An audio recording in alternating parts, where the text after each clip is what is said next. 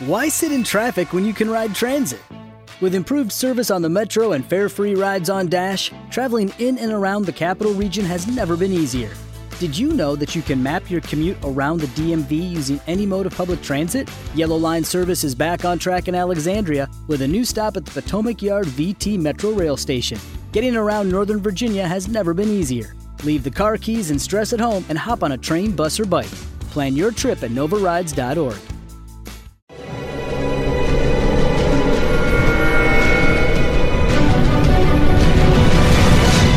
Yo documental.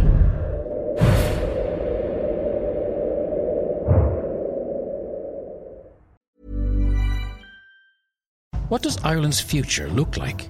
At ESB, we invest over 1 billion euro every year to ensure it's a future powered by clean, affordable energy. That's 1 billion euro to fund projects that will move Ireland towards energy independence, harnessing our natural resources to bring clean, renewable electricity into more areas of our lives so that we can enjoy a reliable supply of homegrown energy long into the future. ESB, invested in Ireland. Find out more at esb.ie. ACAST recommends podcasts we love. I'm Sheila Shoiga, the host of Ready to Be Real, which features thought leaders like Dr. Joe Vitale and Nejwa Zabian, along with those who have extraordinary stories to tell. And I also speak to experts on topics as varied as sleep, relationships, aging, folklore, grief, sex, and spirituality. So, for honest and compelling conversations, new episodes of Ready to Be Real release every week, wherever you get your podcasts. ACAST is home to the world's best podcasts, including the critically acclaimed West Cork and the one you're listening to right now.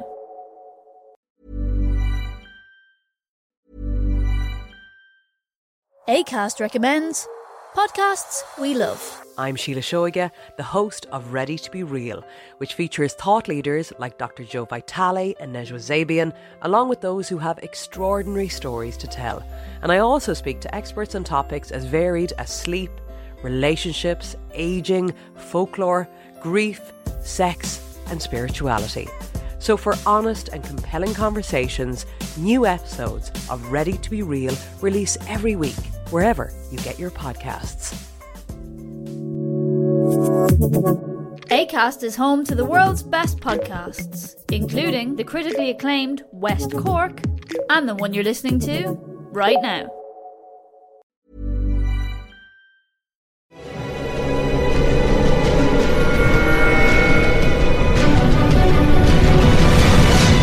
Yo documental.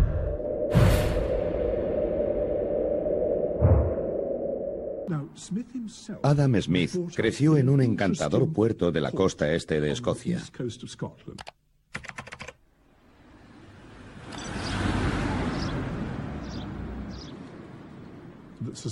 La sociedad en la que vivió estaba atravesando una profunda revolución en su vida pública.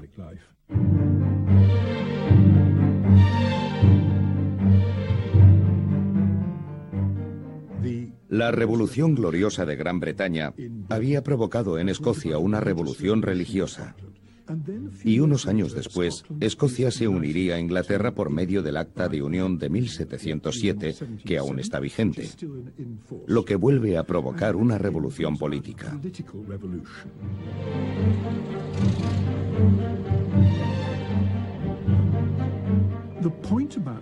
La importancia de esta revolución en la vida pública de Escocia, en lo que concierne a Smith, es que carga de responsabilidad a las clases medias escocesas, que tienen como objetivo buscar la mejora de la vida pública, la mejora de las instituciones escocesas, la mejora de la religión escocesa y la mejora, sobre todo, de la economía escocesa.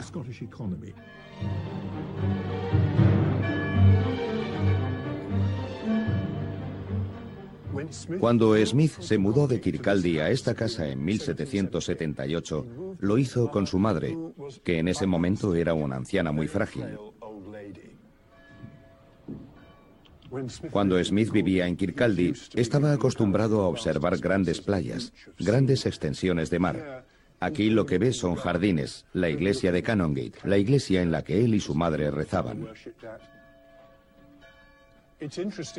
Es interesante porque desde una de estas ventanas, Adam Smith podía ver el monumento de su viejo amigo y compañero, David Hume.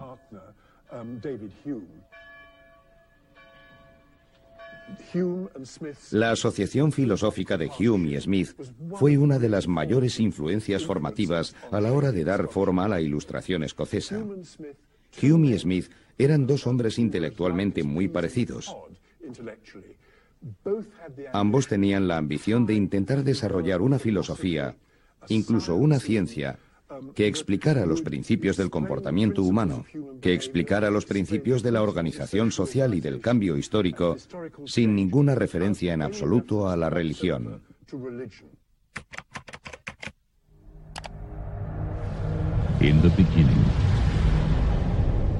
There was empty space.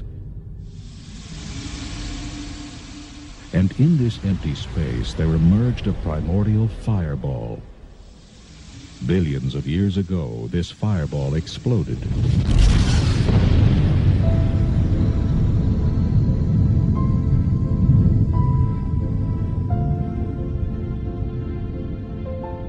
Adam Smith, como otros filósofos de su tiempo, buscaba leyes que explicaran el desarrollo humano, una ciencia del hombre. Consideraban la naturaleza como una fuente de orden social. La ciencia era un sistema de creencias en esa época.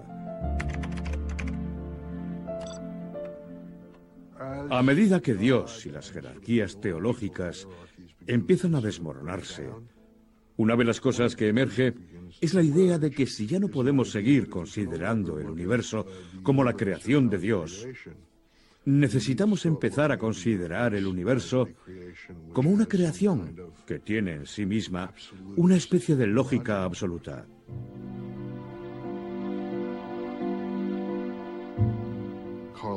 En el siglo XVII, el botánico Carl Linnaeus decide que va a definir el mundo natural en su conjunto como un sistema completamente integrado y jerárquico, por lo que empieza a trabajar en un proyecto llamado Sistema Nature, el sistema de la naturaleza. Representa un intento de convertir el mundo natural en un modelo lógico. Y su modelo está basado en la monarquía, por lo que crea el reino animal, el reino vegetal, y también tenía planeado crear el reino mineral.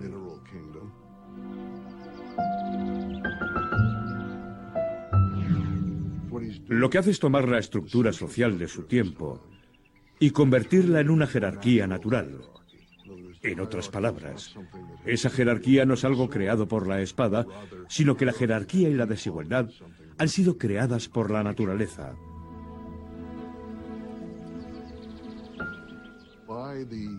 En el siglo XVIII, en el que vive Adam Smith,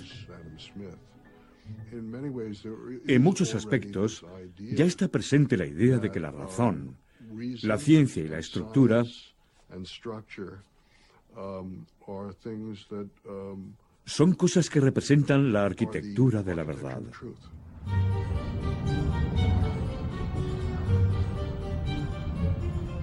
En 1763, casi 30 años después de la publicación de Sistema Nature, Adam Smith llega a París se propone buscar el orden natural de la economía, la base de su obra, Riqueza de las Naciones.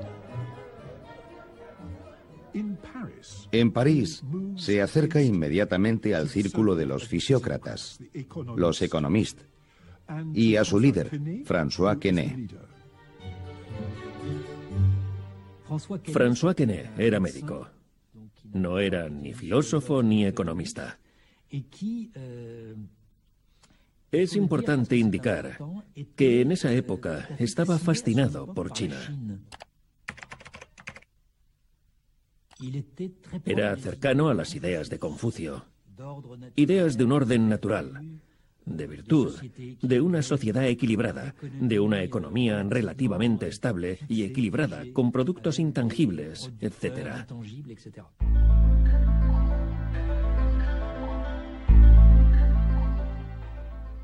Quené observaba la cuestión de la economía y decidió que tenía que ser capaz de establecer un circuito de la economía. Es decir, tenemos que ser capaces de establecer quién produce qué y a quién se lo vende. Deberíamos ser capaces de localizar todos los caminos a través de los cuales los bienes y el dinero se intercambian entre los diferentes actores.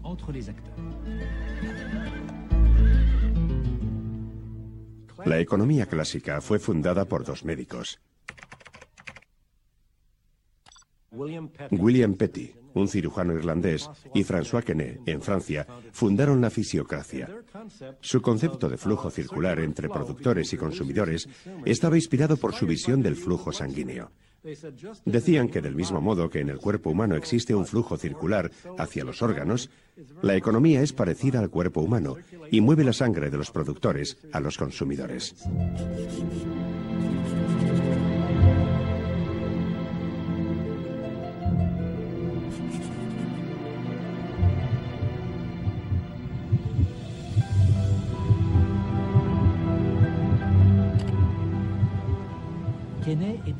Quesnay, influenciado por Confucio como estaba, decidió que existía una especie de orden natural, al que incluso llamó orden divino, que debería ser respetado.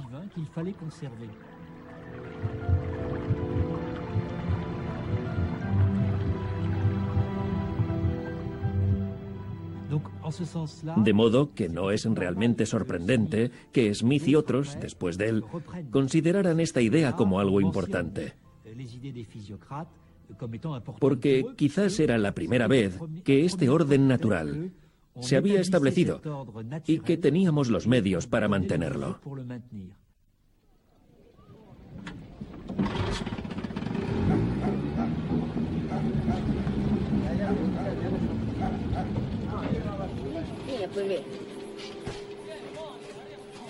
De acuerdo con Adam Smith, la fe en el orden natural del libre mercado se podría observar aquí, en una de las regiones más remotas de la Tierra.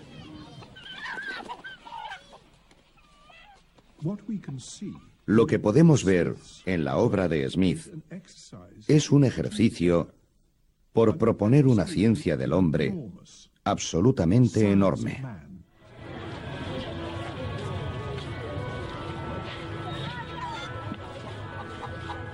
Afirmaba que el origen de la economía está enraizado en la capacidad humana innata para el comercio y el trueque.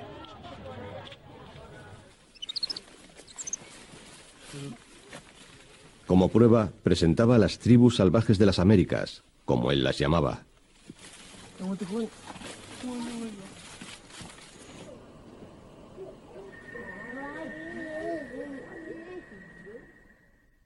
Adam Smith fue la primera persona en exponerlo de forma elaborada y explícita.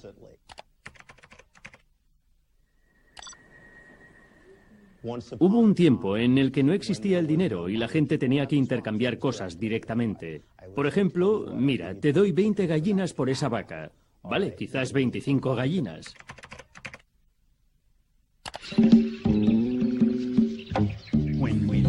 There were no shopping malls, and people's manners were Neanderthal. I'll give you this for that, that for this. We'll make a trade called barter. I'll give you this for that. Why sit in traffic when you can ride transit? With improved service on the Metro and fare free rides on Dash, traveling in and around the capital region has never been easier. Did you know that you can map your commute around the DMV using any mode of public transit? Yellow Line service is back on track in Alexandria with a new stop at the Potomac Yard VT Metro Rail Station. Getting around Northern Virginia has never been easier. Leave the car keys and stress at home and hop on a train, bus, or bike. Plan your trip at novarides.org. Okay, round two. Name something that's not boring. A laundry? Ooh, a book club Computer solitaire, huh? Ah, oh, sorry, we were looking for Chumba Casino. That's right. ChumbaCasino.com has over 100 casino style games. Join today and play for free for your chance to redeem some serious prizes. ChumbaCasino.com. No purchase necessary. Full prohibited by law. 18 plus terms and conditions apply. See website for details. That for this, we'll have it made with barter. La gente negociaba y llegaba a tratos. Así funcionaba la economía. Gradualmente eso se vuelve inapropiado. Puede que no quieras mis gallinas y que yo no tenga nada más, así que nos decidimos por algo que todos quieran, y eso es el dinero. Fue una idea radical.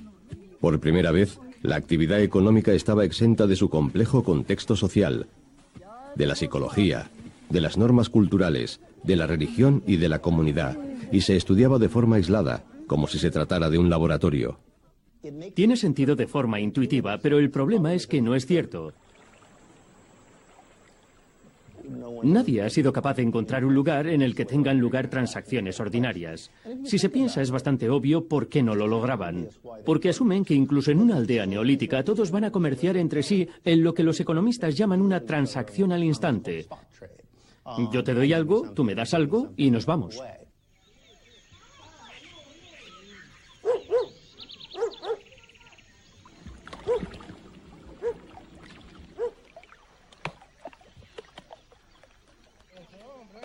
La idea que Adam Smith tenía del trueque y del intercambio podría haber sido fácilmente demostrada gracias a la forma en que estos cazadores de esta comunidad aislada hacen trueques e intercambian su caza.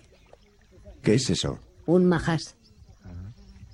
El problema, sin embargo, es que no lo hacen y nunca lo han hecho. ¿Y ahora cómo es la repartición de la, de la carne? ¿Solo el que ha casado lleva la carne a su casa? Sí, el que ha casado no la lleva Pero antiguamente no era así. Pues, antiguamente le cocinábamos así, así con dos cerdos, sacar su tripa así enterito, una olla grande. Y ahí se le cocinaba a ese, ese, animal. Y invitamos a toda la comunidad, a toda la población, ¿no? Y comíamos todos juntos iguales ahí. Los antropólogos llaman reciprocidad a este sistema de reparto comunal. Para los maijunas, como para la mayoría de las tribus indígenas, es algo del pasado. En la actualidad, nadie de la aldea comerá esos majás, sino que los llevarán al mercado a unas pocas horas en barca para venderlos. La reciprocidad es un sistema que funciona dentro del grupo, dentro de la familia. Hablar de familia estamos hablando siempre de familia extensa, a veces puede ser muy numerosa, ¿no? Yo caso, yo tengo obligaciones de entregar parte de ese animal a tales y cuales personas porque son las que constituyen mi grupo de relación y cuando ellos casen, cuando ellos capturen un animal van a hacer lo mismo. Si yo pesco, exactamente igual. Que esto no es lo que se llama trueque, porque el trueque es toma esto y dame esto. No es así. Esto es yo te doy y tú, cuando tengas, tú me das. toma ya, toma ya.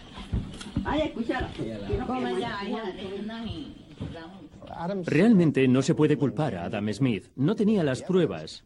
Pero desde entonces los antropólogos han contado a los economistas una y otra vez que la gente en realidad no hace eso. Durante 200 años hemos buscado una sociedad que no existe. Aún así, todavía se sienten obligados a contar el mismo relato. Está claro que ese relato les funciona, pero no tiene nada que ver con la historia o con la realidad empírica. Los maijunas no evolucionaron desde el trueque y el intercambio a una economía de mercado, sin importar lo que nos haya hecho creer la teoría del siglo XVIII. Lo que sucedió fue que la colonización y el sistema de mercado los atrapó en el siglo XIX cuando la goma fue descubierta en el Amazonas.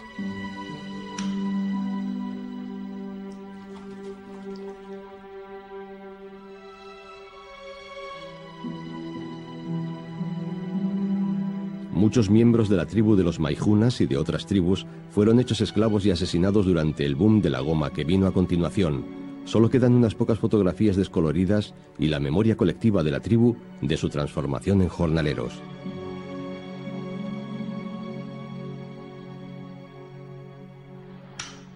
solamente han trabajado como esclavos, han trabajado como personas que solamente como quizás no entendían mucho qué es un dinero solamente para una vestimenta. Entonces prácticamente estas cosas, yo entiendo que esto han trabajado mucho los maijunas.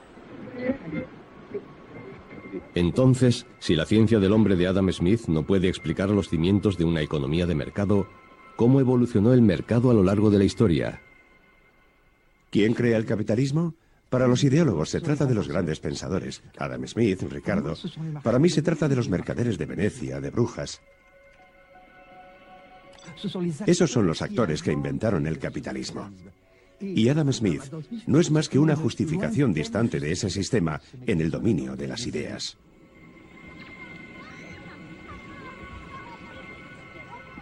Entonces, el capitalismo no fue el producto de las ideas, sino de los procesos históricos que transformaron a los maijunas y, de hecho, a todos nosotros en el Homo economicus. Estos históricos cambios globales fueron desatados por un único evento clave,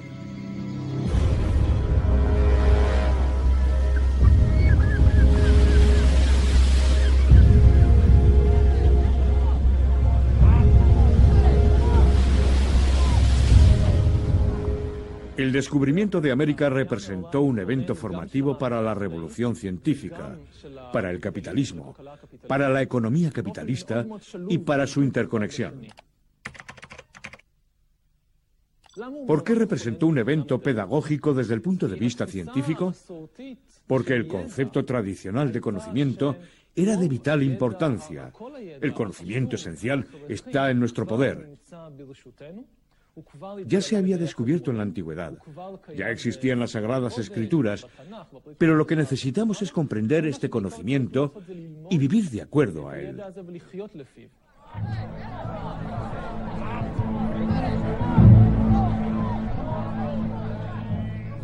Los europeos no solo descubrieron un nuevo mundo, sino que empezaron a conquistarlo, a poblarlo, a sacar dinero de él, desde plantaciones de tabaco y azúcar a minas de oro y plata. Si quieres conquistar América y gobernarla, necesitas acumular rápidamente montones de conocimiento geográfico, antropológico, lingüístico, conocimiento sobre las plantas y los animales, y sobre el clima. Eso es lo que hacen los europeos. Así que el descubrimiento de América supuso un evento instructivo para la revolución científica. Pero ¿cuál fue su conexión con la evolución del capitalismo? Lo interesante es que todas nuestras discusiones sobre la historia mundial se fundamentan, creo, sobre una base falsa. Hablamos de por qué es Europa quien está en posición de conquistar el mundo y nadie más. Bueno, quizás esa no sea la pregunta adecuada. Está claro que durante grandes periodos de tiempo, China, por ejemplo, podría haber hecho lo que hicieron los conquistadores.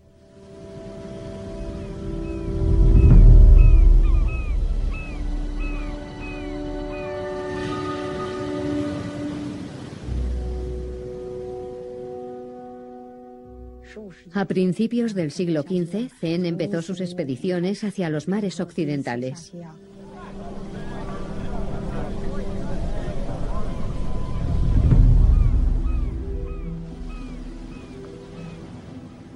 La primera tuvo lugar en 1405 y la séptima expedición duró hasta 1433. Sin embargo, tuvieron que pasar casi 80 años para que empezaran a llegar a Oriente los primeros occidentales.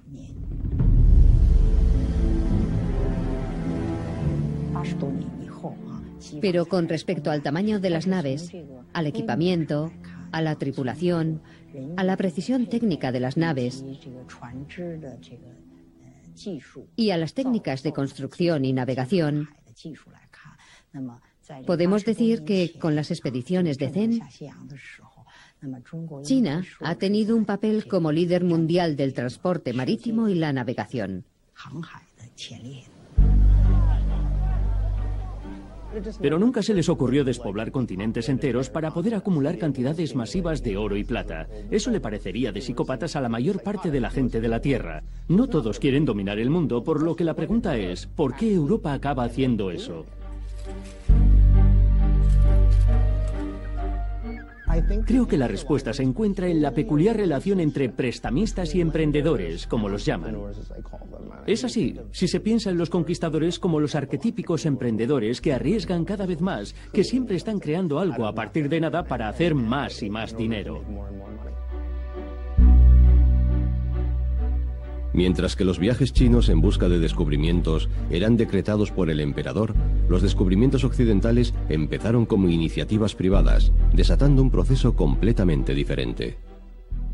Lo que el descubrimiento de América indica a los inversores, a los reyes, a los banqueros y a los mercaderes es que existe una gran oportunidad en la inversión en nuevas iniciativas para luego ver un retorno sustancial de la inversión original. La gente estaba deseosa de invertir grandes sumas de dinero con condiciones más laxas, como en el caso de Colón. Entonces funciona. Aquí es cuando empieza. Se trata de un círculo mágico. Ahora hay más dinero para los emprendedores. Por supuesto, muchos fracasan, no todos tienen éxito, como las compañías startup de hoy en día. Pero es suficiente con que una de estas startups geográficas tenga éxito para establecer un asentamiento en las Filipinas o en México.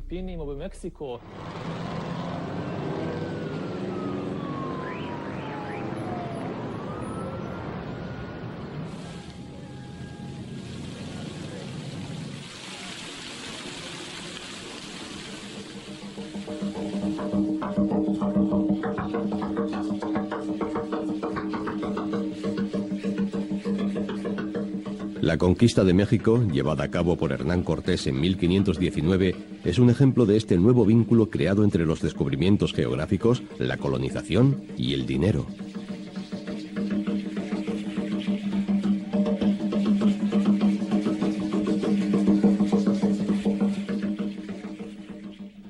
Más fascinante que he descubierto al empezar a estudiar las historias reales de los conquistadores es que todos estaban endeudados, hasta el último de ellos. Cortés, por ejemplo, se endeudó cada vez más. Es un jugador, dice, nunca voy a desendeudarme, voy a pedir prestado más dinero y apostarlo todo en esta descabellada expedición.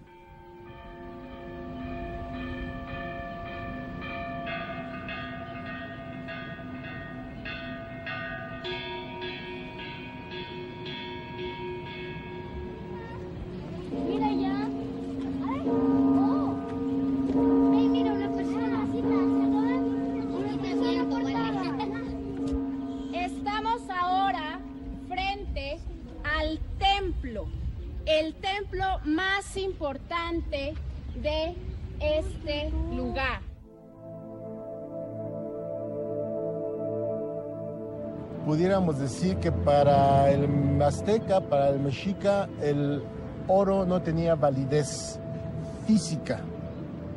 Para el español sí la tenía, era un metal muy importante por los diversos que le podía dar, desde económico hasta material, llamémosle científico, con muchos usos. Me voy a retractar un poco, voy a contradecir. Para el mexica el valor del oro supera el valor material.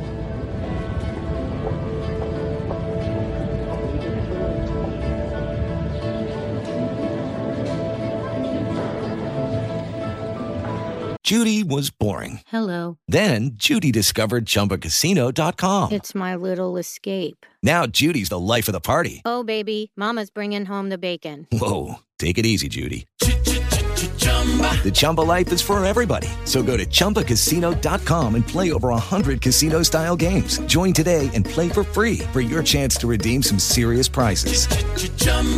ChumbaCasino.com. No purchase necessary. Void where prohibited by law. 18 plus terms and conditions apply. See website for details. Okay, round two.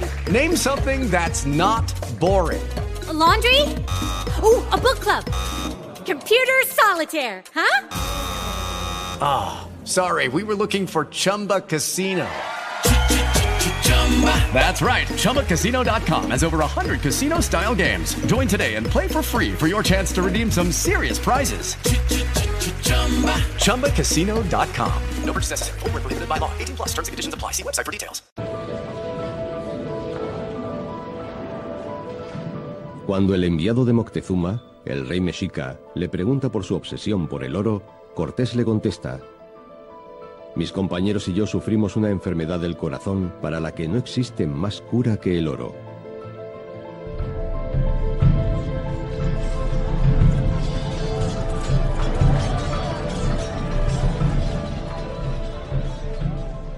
Después de conquistar Tenochtitlán, para lo cual hizo falta mucho tiempo, cuando dividió el botín, había dispuesto las cosas de tal manera que ninguno de sus soldados recibieran nada de dinero. Acabaron endeudados porque les cobraba los costes de los cuidados médicos, los costes de los recambios de las armas, les cobraba por todo. Estaban todos endeudados y se rebelaron para matarlo.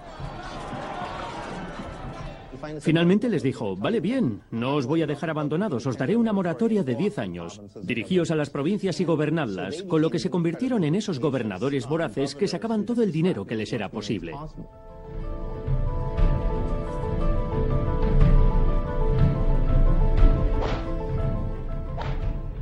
Creo que tenían un sentimiento de ira y vergüenza, de humillación e indignación, de acabamos de luchar durante todo un año y hemos logrado sobrevivir a una de las mayores batallas de la historia mundial.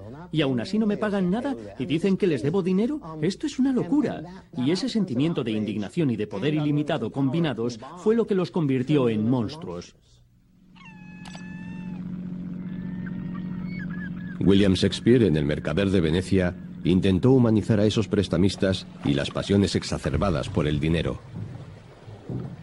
He hath disgraced me and hindered me half a million, laughed at my losses, mocked at my gains, scorned my nation. Nunca se ve a la gente a la que Cortés y los demás le deben dinero. Nunca se sabe quién es.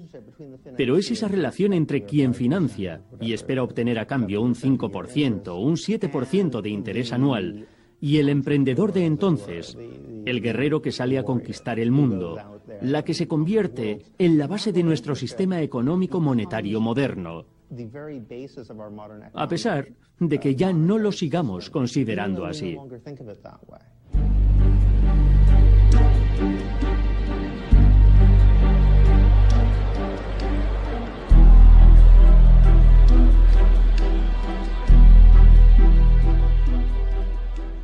Es el círculo mágico de inversiones y conquistas. El círculo mágico que empieza con el descubrimiento de América. Es el motor de estas dos ruedas, la rueda de los descubrimientos científicos y la rueda de la economía capitalista. Crédito, inversión, beneficios, más crédito, más inversión y más beneficios.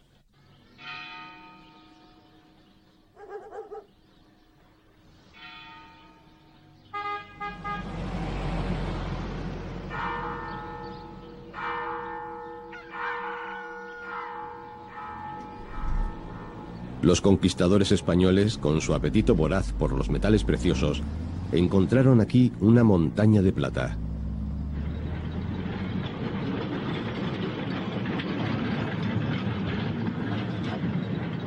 La llamaron el Cerro Rico.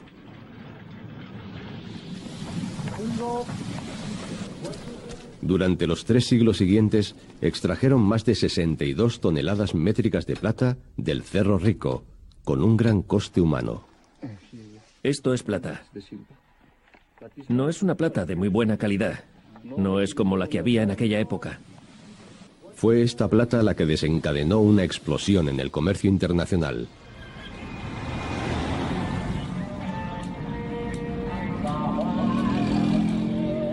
En China, la plata de América Latina impulsó una espectacular expansión del mercado comercial.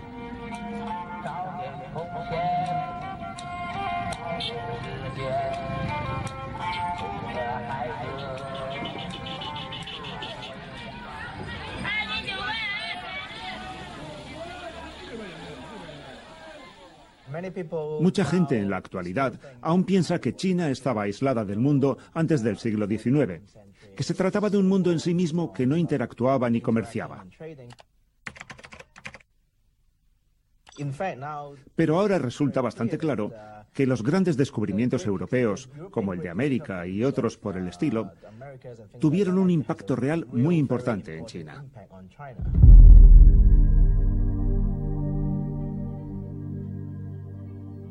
Antes del siglo XVI, la economía china se basaba en el papel moneda, es decir, que el gobierno acuñaba papel para que la gente lo usara en sus transacciones. Era muy inestable porque el valor de la moneda no estaba basado en ningún metal precioso, por lo que la economía comercial no estaba muy avanzada. hasta que el gobierno chino, en un intento por luchar contra la inflación y otras desventajas económicas, cambia a una economía basada en la plata.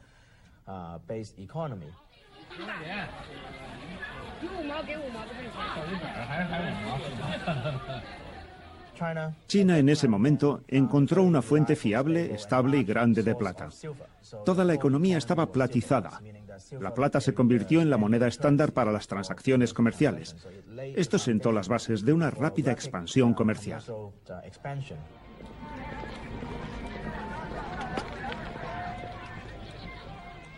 Mientras tanto, en Europa la economía de mercado se había convertido en capitalista porque el capital tenía una posición muy importante, una posición de fuerza.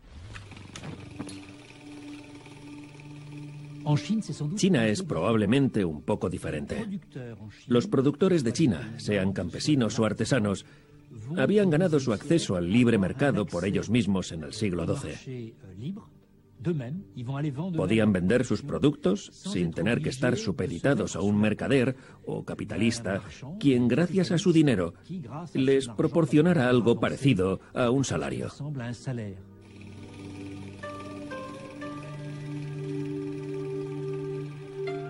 El mercado que surgió, compuesto por pequeños productores que interactuaban libremente sin la necesidad de un emprendedor o capitalista, atrajo la atención de los viajeros y misioneros europeos.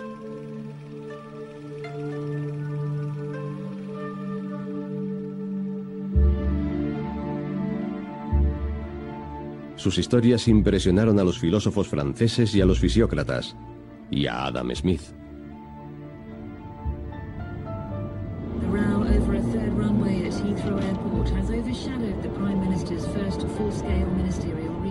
Pero en Gran Bretaña, el mercado global impulsado por la plata de América tuvo un impacto completamente diferente. Mientras que en China animaba a los pequeños productores, aquí los destruyó.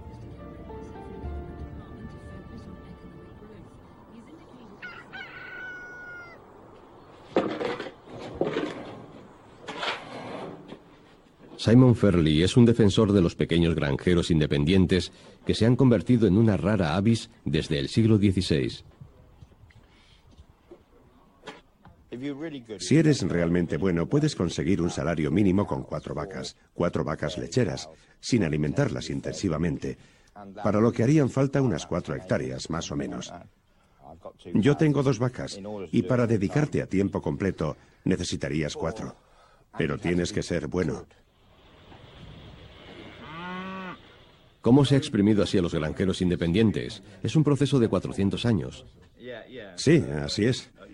Bueno, realmente se remonta al cercamiento del siglo XVI en adelante, cuando los pequeños granjeros fueron desplazados de las tierras para que los mayores terratenientes pudieran monopolizar la tierra y mejorarla para hacerla más productiva. Y lo lograron. Pero durante el proceso expulsaron a la mayoría de la gente de sus tierras. No tendría que haber sucedido así. La plata, que inundaba países como España, creó una creciente demanda de lana inglesa, lo que hizo de la cría de ovejas una actividad más rentable. Los campesinos fueron desplazados para dejar espacio a más ovejas. El proceso se llamó cercamiento. El cercamiento surgió del deseo de los nobles británicos del siglo XVI, de los terratenientes, a veces de la burguesía. Fue suyo el deseo de imponer el derecho de la propiedad. Hasta entonces la tierra se mantenía más o menos de forma conjunta y se dejaba para la gente más pobre. Pero a partir del siglo XVI, la nobleza y la burguesía empiezan a reivindicar su derecho a la tierra.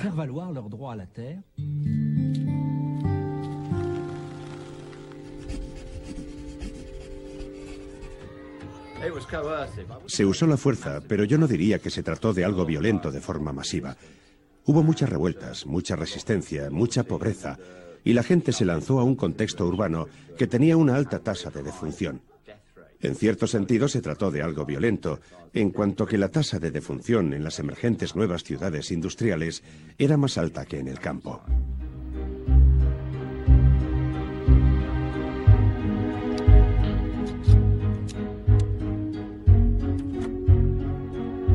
Derriban casas, Escribió Tomás Moro.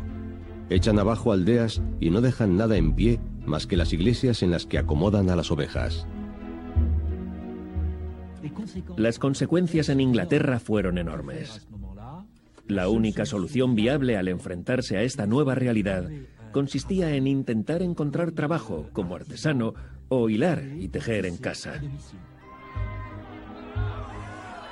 De repente, había un ejército de personas sin casa y sin trabajo, empobrecidas por el cercamiento, que se veían obligadas a vender su trabajo simplemente para poder sobrevivir. Este ejército de campesinos desposeídos, sin hogar ni empleo, se convierte en una potencial fuerza de trabajo que ayuda a crear un mercado laboral. ¿Cómo se crea un mercado? Es algo muy interesante. ¿Cómo se crea un mercado que está disociado de la sociedad?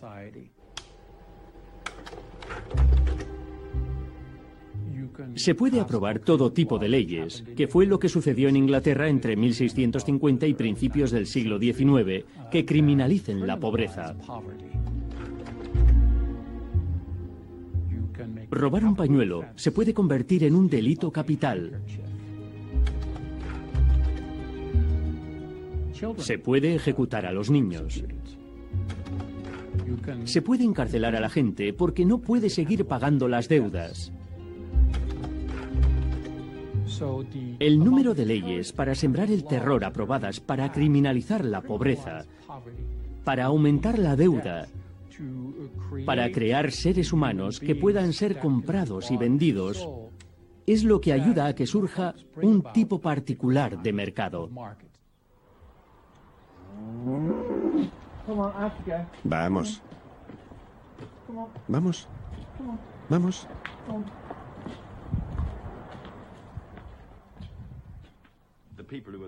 La gente que fue expulsada de sus tierras perdió su conexión con estas. Si tienes acceso a la tierra, tienes una cierta cantidad de independencia. Eres tu propio jefe y no estás realmente en deuda con nadie. Mientras que una vez que te han separado de la tierra, te encuentras en una situación mucho más insegura y eres menos capaz de enfrentarte a las fuerzas de la economía.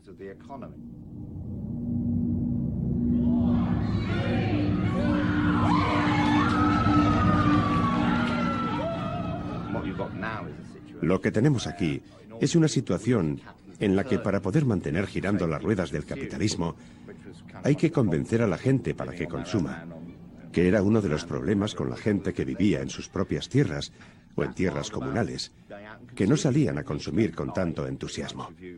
No necesitas comprar demasiado si vives en un lugar así. Hay muchas cosas a tu disposición para mantenerte ocupado y para comer.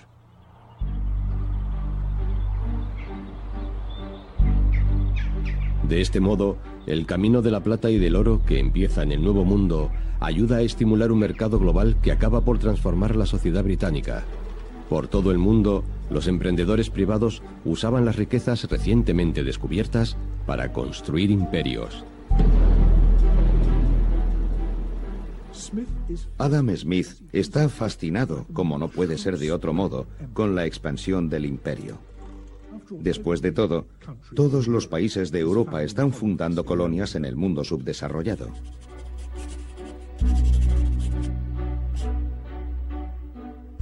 ¿Y cómo se desarrollan esas colonias? En realidad quien las desarrolla es lo que llamaríamos el sector privado. ¿Qué hacen las grandes compañías de comercio? Se trasladan, con el permiso del gobierno, a diferentes partes del mundo. Y estas compañías de comercio se convierten en gobiernos.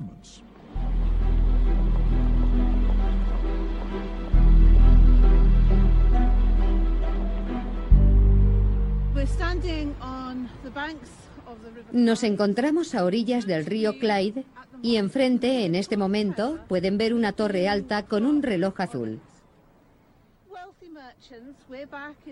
Los mercaderes adinerados del siglo XVIII miraban desde lo alto de la torre al río para ver llegar sus barcos. Y esos adinerados mercaderes seguían una especie de ruta comercial triangular. Llevaban bienes desde aquí, desde Escocia, a la costa del oro en África. Y los bienes que llevaban desde África a las Indias Occidentales eran personas.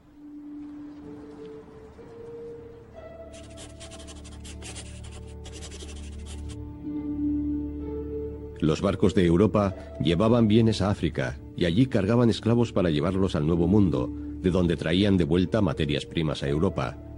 Se lo llamó comercio triangular y se trataba principalmente de empresas privadas, lo que contribuyó a que emergiera la economía de mercado. El comercio y el imperio del siglo XVIII en Europa dependen cada vez más de los esclavos negros. Adam Smith lo sabe muy bien. Después de todo, fue un estudiante aplicado de la economía escocesa en su día, pero escogió hacer ojos ciegos ante la esclavitud.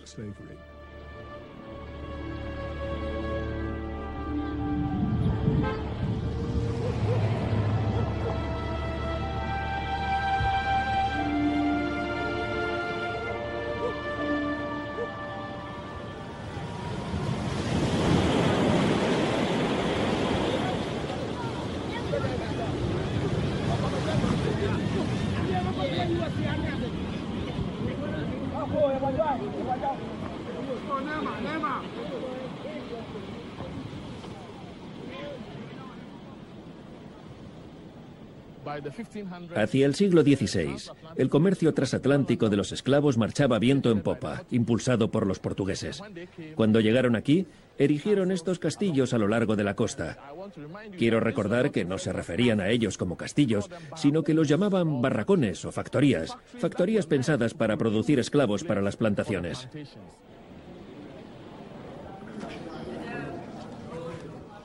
¿Ven esto? Es el emblema nacional de Ghana. Fue tomado de los cruzados.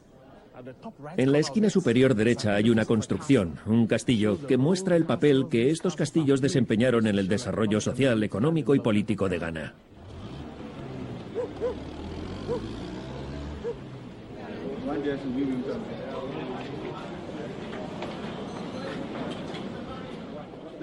Este era el calabozo de los hombres. No había luces. Era ese agujero de ahí el que les proporcionaba luz y ventilación.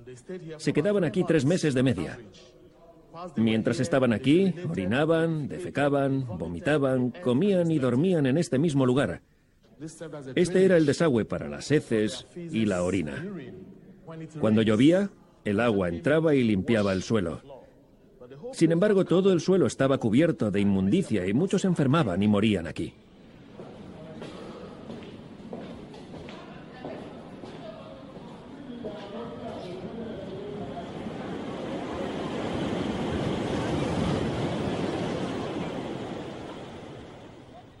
Que hay que entender del comercio de esclavos es que se trataba de un proyecto económico organizado por el libre mercado, el mercado de los capitalistas. No se trata de un proyecto gubernamental, no se trata de un proyecto de la realeza. Quienes lo organizan, lo inician y lo ejecutan son compañías privadas.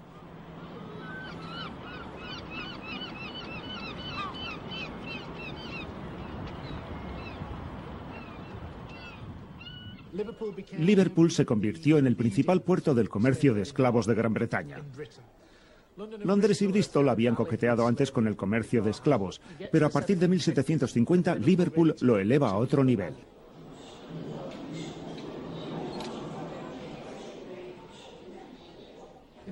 No estamos hablando de un periodo de 50 o 75 años. Se trata de generaciones enteras de familias que levantaron su fortuna con la esclavitud de otras personas.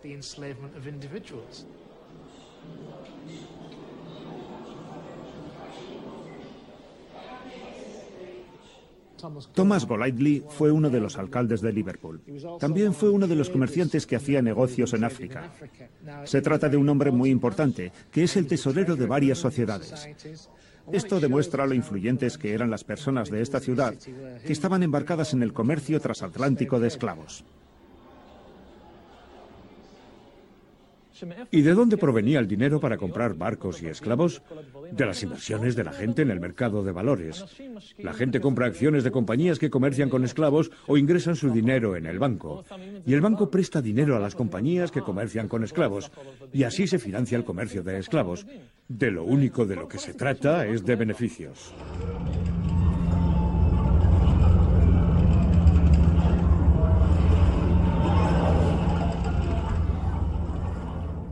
No se originó a raíz del odio racial hacia los africanos.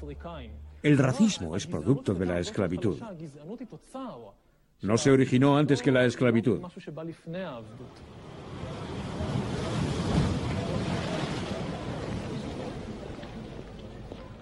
400 años de esclavitud. El capitalismo es mortal. Todos quieren su parte.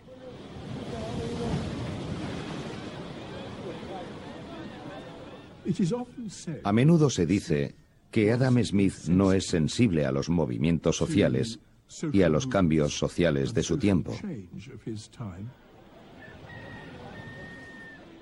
Quizás la viga en el ojo de la riqueza de las naciones sea la esclavitud.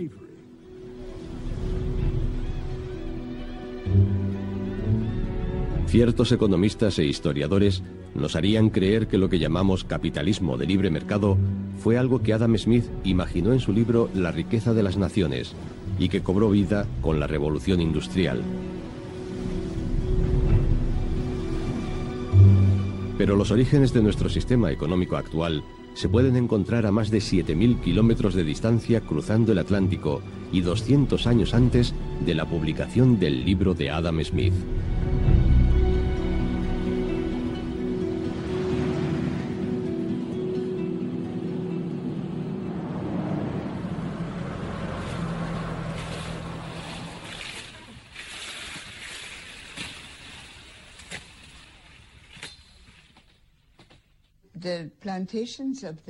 Las plantaciones del Nuevo Mundo representaron la primera actividad económica y productiva que Europa situó en estas regiones no europeas.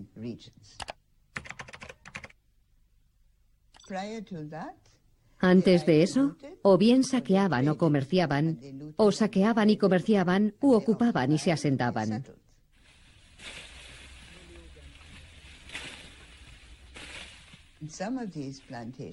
Algunas de esas plantaciones eran muy grandes, mucho mayores que cualquier factoría de la época en Europa.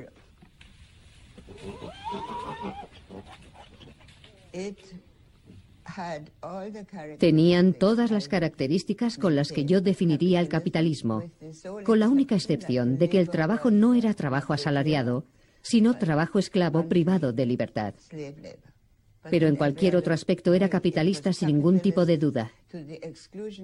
Lo único que buscaba era el beneficio.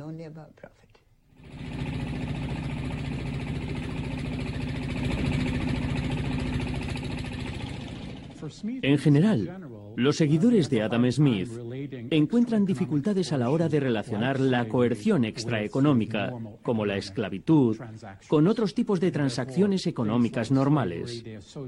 Por lo tanto, asocian cosas como la esclavitud a algún tipo de sociedad bárbara, primitiva, subdesarrollada, que no se puede relacionar con una economía moderna y desarrollada.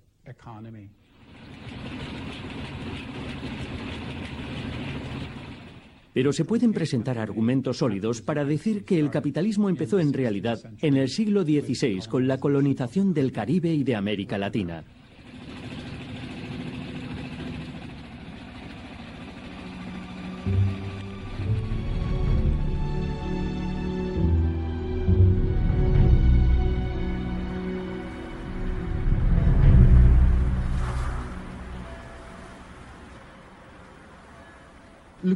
El capitalismo escapa incluso de sus propios creadores.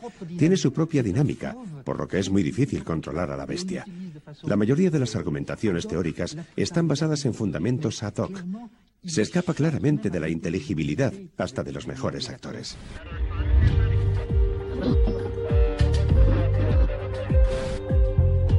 Pero si el nacimiento del capitalismo no tiene nada que ver con Adam Smith, ¿por qué su libro La riqueza de las naciones se convirtió en una obra tan influyente?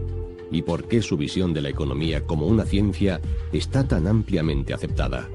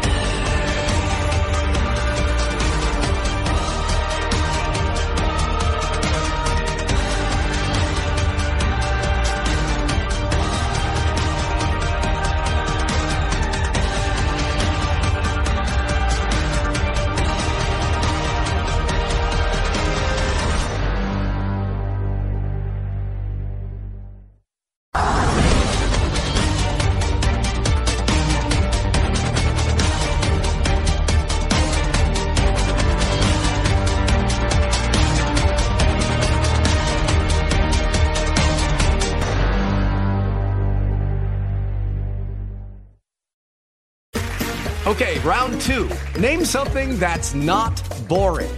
A laundry? Ooh, a book club. Computer solitaire, huh?